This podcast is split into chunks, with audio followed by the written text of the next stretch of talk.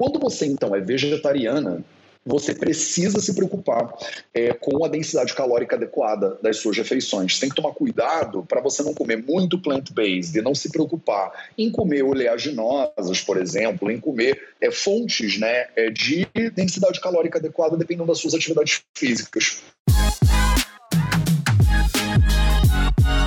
Você quer ter mais saúde? Gente, não tem segredo. É trabalho, disciplina e perseverança todo santo dia. Esse é o Projeto 0800. salve, salve, minha família Vida Veda. Como é que eu posso te ajudar?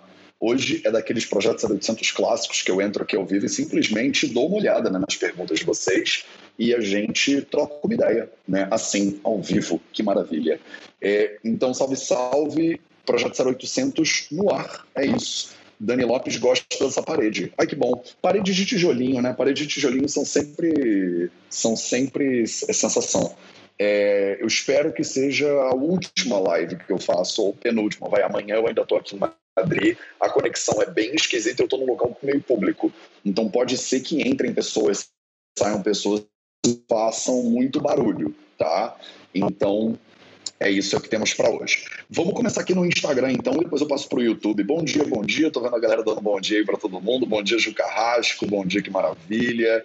É, Inês Rafael pergunta: como ganhar peso sendo vegetariano com Ayurveda? Maravilha, muito excelente sua pergunta, Inês Rafael. E eu já respondi ela algumas vezes. E a grande, o pulo do gato aqui é o conceito que você precisa entender de densidade calórica e densidade nutricional. Né? Tem dois conceitos importantes. O principal para responder a sua pergunta é o conceito de densidade calórica. Né? Como é que você ganha peso ou você perde peso é, falando de maneira geral, né? Óbvio que tem milhões de questões, tem questões hormonais, eu não sei quem você é, de repente você tem resistência insulínica, de repente você tem alguma condição específica, uma diabetes, um problema na tireoide, que não vai ser simples do jeito que eu estou te explicando agora, tá? Se você é uma pessoa saudável, se você é uma pessoa saudável, a primeira coisa que a gente tem que olhar é a densidade calórica, né? a sua densidade é, é, calórica das suas refeições, da sua nutrição. E aí tem três estados principais que os seres humanos podem estar. Você pode estar isocalórico, quer dizer, isocalórico, você come a quantidade de calorias que você precisa para manutenção das suas atividades. Você pode estar hipocalórica, quer dizer, você está comendo menos calorias do que você precisa para manter o seu corpo funcionando. E você pode estar hipercalórica, quer dizer que você está comendo mais calorias do que o seu corpo precisa. O cálculo básico, a introdução, o, o, o 001 dessa conversa, que é muito mais complexa do que isso, é quando você é vegetariano ou vegetariano, Gente, esqueci de divulgar a live no Telegram. Quando você é vegetariano ou vegetariana, eu vou acabar essa e eu divulgo a live no Telegram. É, quando você é vegetariano ou vegetariana, principalmente quanto mais estrita você é no seu vegetarianismo, se você come ovos e queijo, você é ovo-lacto-vegetariana, ou se você é só lacto-vegetariano, ou se você é vegetariana estrita, né, se você é vegana, se você é plant-based, se você é essas coisas aí, você tende a ficar cada vez com uma densidade calórica menor nas refeições. Essa é a tendência natural. Por isso que é natural que pessoas, quanto mais vegana a pessoa é, de forma geral, no esquema populacional, não é todo mundo. É óbvio que tem veganos com sobrepeso, tem veganos que estão doentes, tem veganos que estão saudáveis. Não é a cura da humanidade todo mundo ser vegano, né?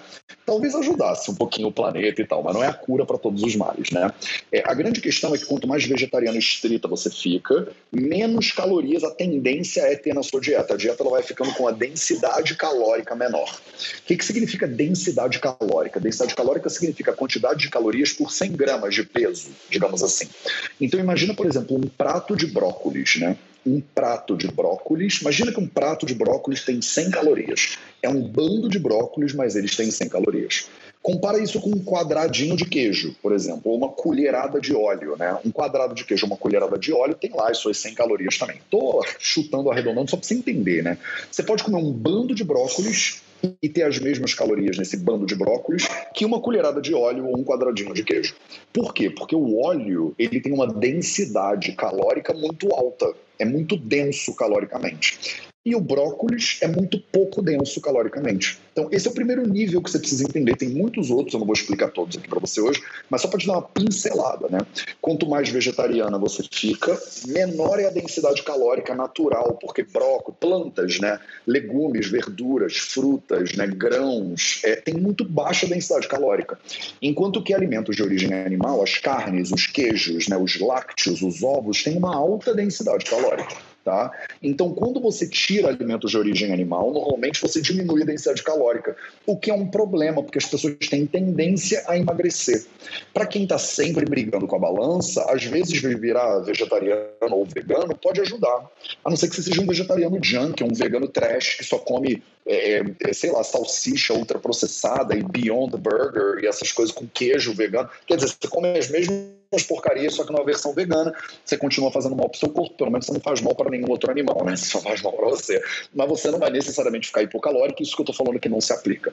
Quando você, então, é vegetariana, você precisa se preocupar é, com a densidade calórica adequada das suas refeições. Tem que tomar cuidado para você não comer muito plant-based e não se preocupar em comer oleaginosas, por exemplo, em comer é, fontes né, é, de densidade calórica adequada dependendo das suas atividades físicas. Por exemplo, eu sou vegano, né? eu sou vegetariano estrito. Eu faço, tenho uma tendência a fazer muita atividade física.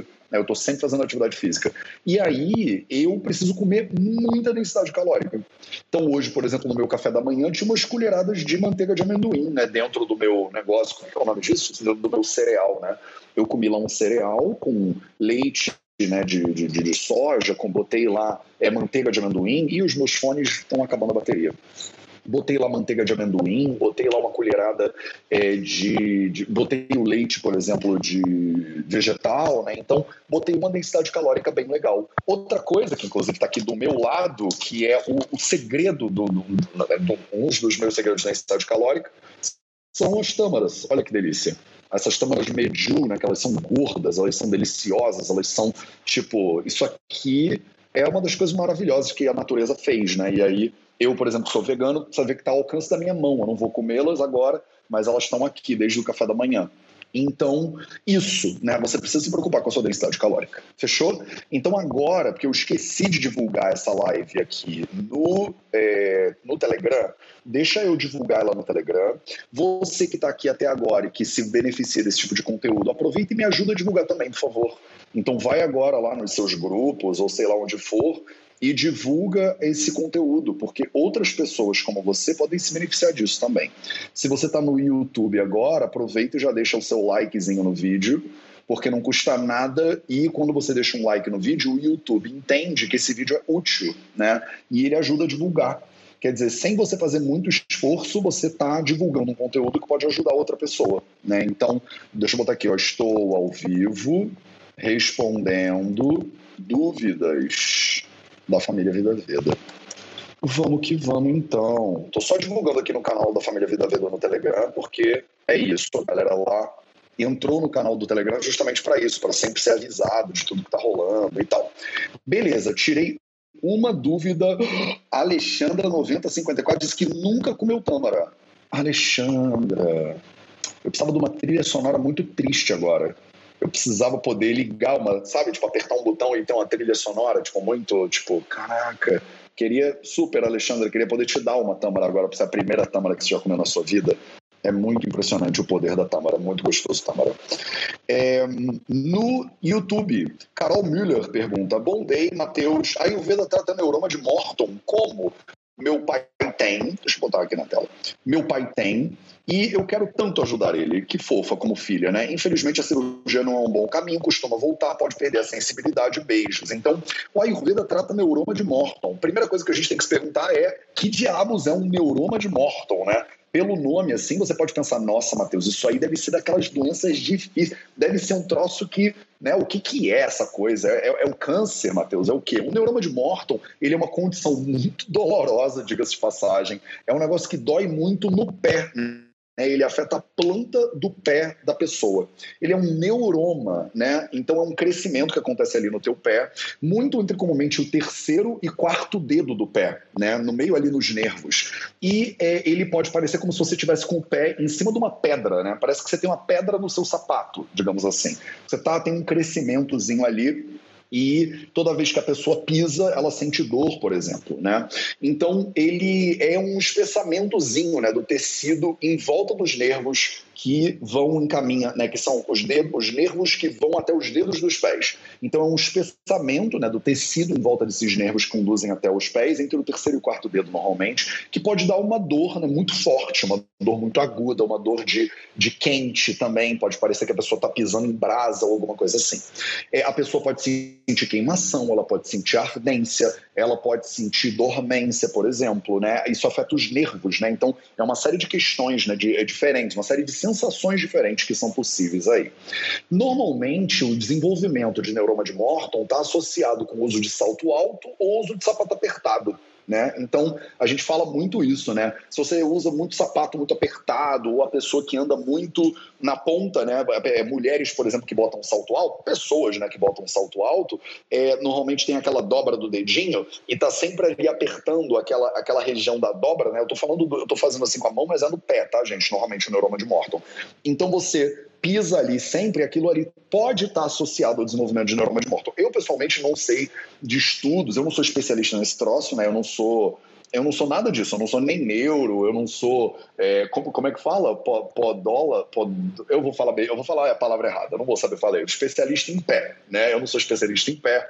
Pod, pod, não é podólogo, né, em português que fala esse troço. Enfim, é, normalmente como é que a gente trata né, neuroma de Morton? Você trata com um procedimento cirúrgico ou você trata com injeção de corticosteroide, né, para você evitar a inflamação desse nervo.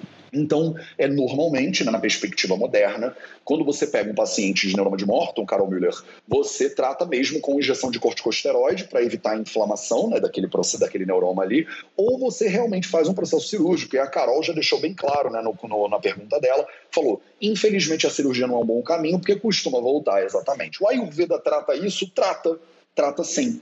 O Ayurveda trata isso sim. Só que ele trata como? Depende do caso, tem que dar uma olhada. Normalmente, esse processo de dor no pé, ele é associado com agravamento de vata dosha, tá? Vata dosha agravado na região. Então, uma coisa, um procedimento que é inescapável para tratamento de neuroma de Morton, dentro da visão da Ayurveda, é você fazer pada abhyanga.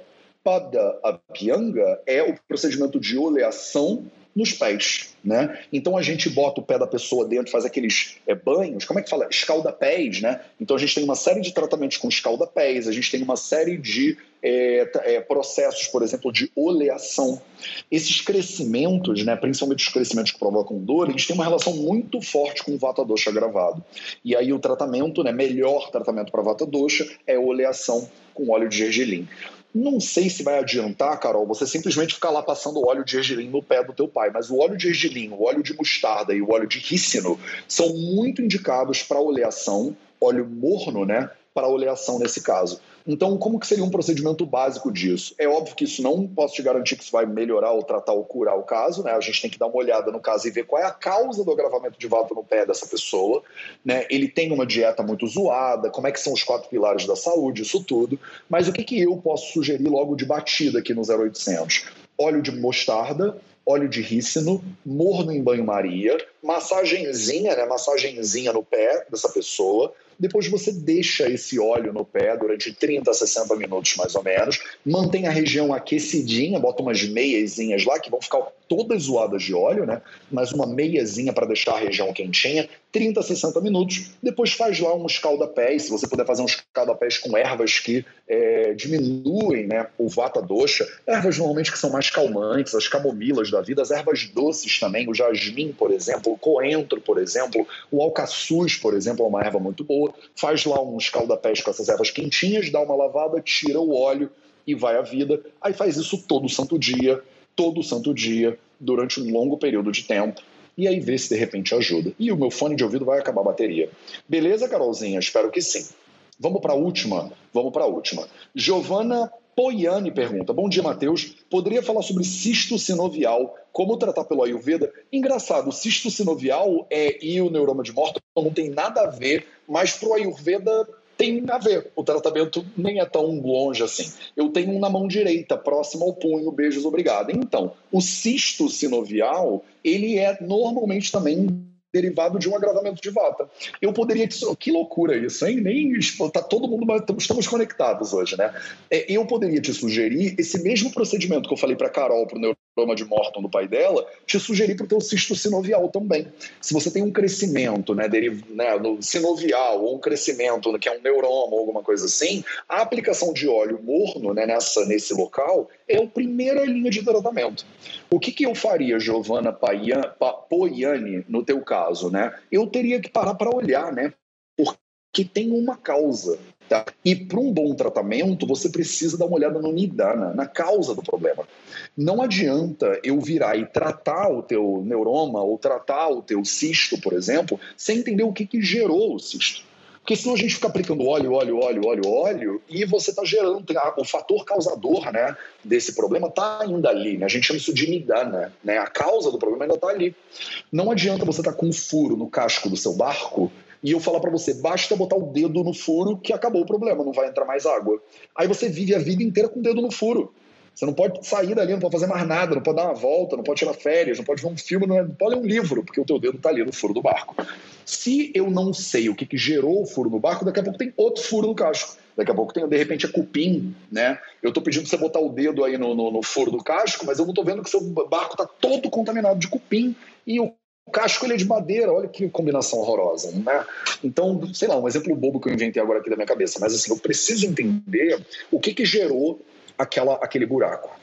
E aí eu posso até falar para você, passa o óleo, bota o dedo aqui e tal e tal, mas se a gente não tratar a causa do problema, ele volta ou ele aparece em outro, né, em outra articulação, por exemplo. Tá claro? Então, o primeiro passo do tratamento na visão da Ayurveda, a gente chama de Nidana Parivardhana. Você precisa entender qual é a causa do problema e tratar essa causa. Depois, a gente faz chamando etiqueta, que é o que eu estou pedindo para vocês fazerem. A coisa do óleo de rícino ou óleo de mostarda, por exemplo, um óleo quente, né, de potência quente, aplicado na região. Você faz ali uma bianga, que a gente chama, né, uma, um processo de snehana, de oleação com svedana, porque ele está quentinho, você deixa ele, mantém ele quentinho de 30 a 60 minutos. Você pode aplicar, inclusive, um nadisveda, por exemplo, é muito útil o nadisveda é quando você canaliza por um tubo é, o vapor, um calor, né? E aí você aplica localizado. É como se você estivesse fazendo uma sauna localizada, uma aplicação de calor localizado. Bolsa de água quente, por exemplo, também entra aqui e pode funcionar muito bem. Então, o óleo morno junto com a aplicação de calor é um caminho de tratamento de vata, principalmente quando tem esses crescimentos, esses problemas articulares, né? São clássicos assim. Tá claro? Adorei. A gente nunca tinha falado, né? Dicas práticas, coisinhas aqui para você. Esse foi o nosso 0800 então de hoje, rapidinho, pau pau assim, só dicas práticas para você. Amanhã eu tô de volta e a gente se vê pelo pro nosso último projeto 0800 aqui espanhol, né? Porque amanhã de noite eu volto para casa e a gente volta a fazer nossos projetos 0800 portugueses. E é isso.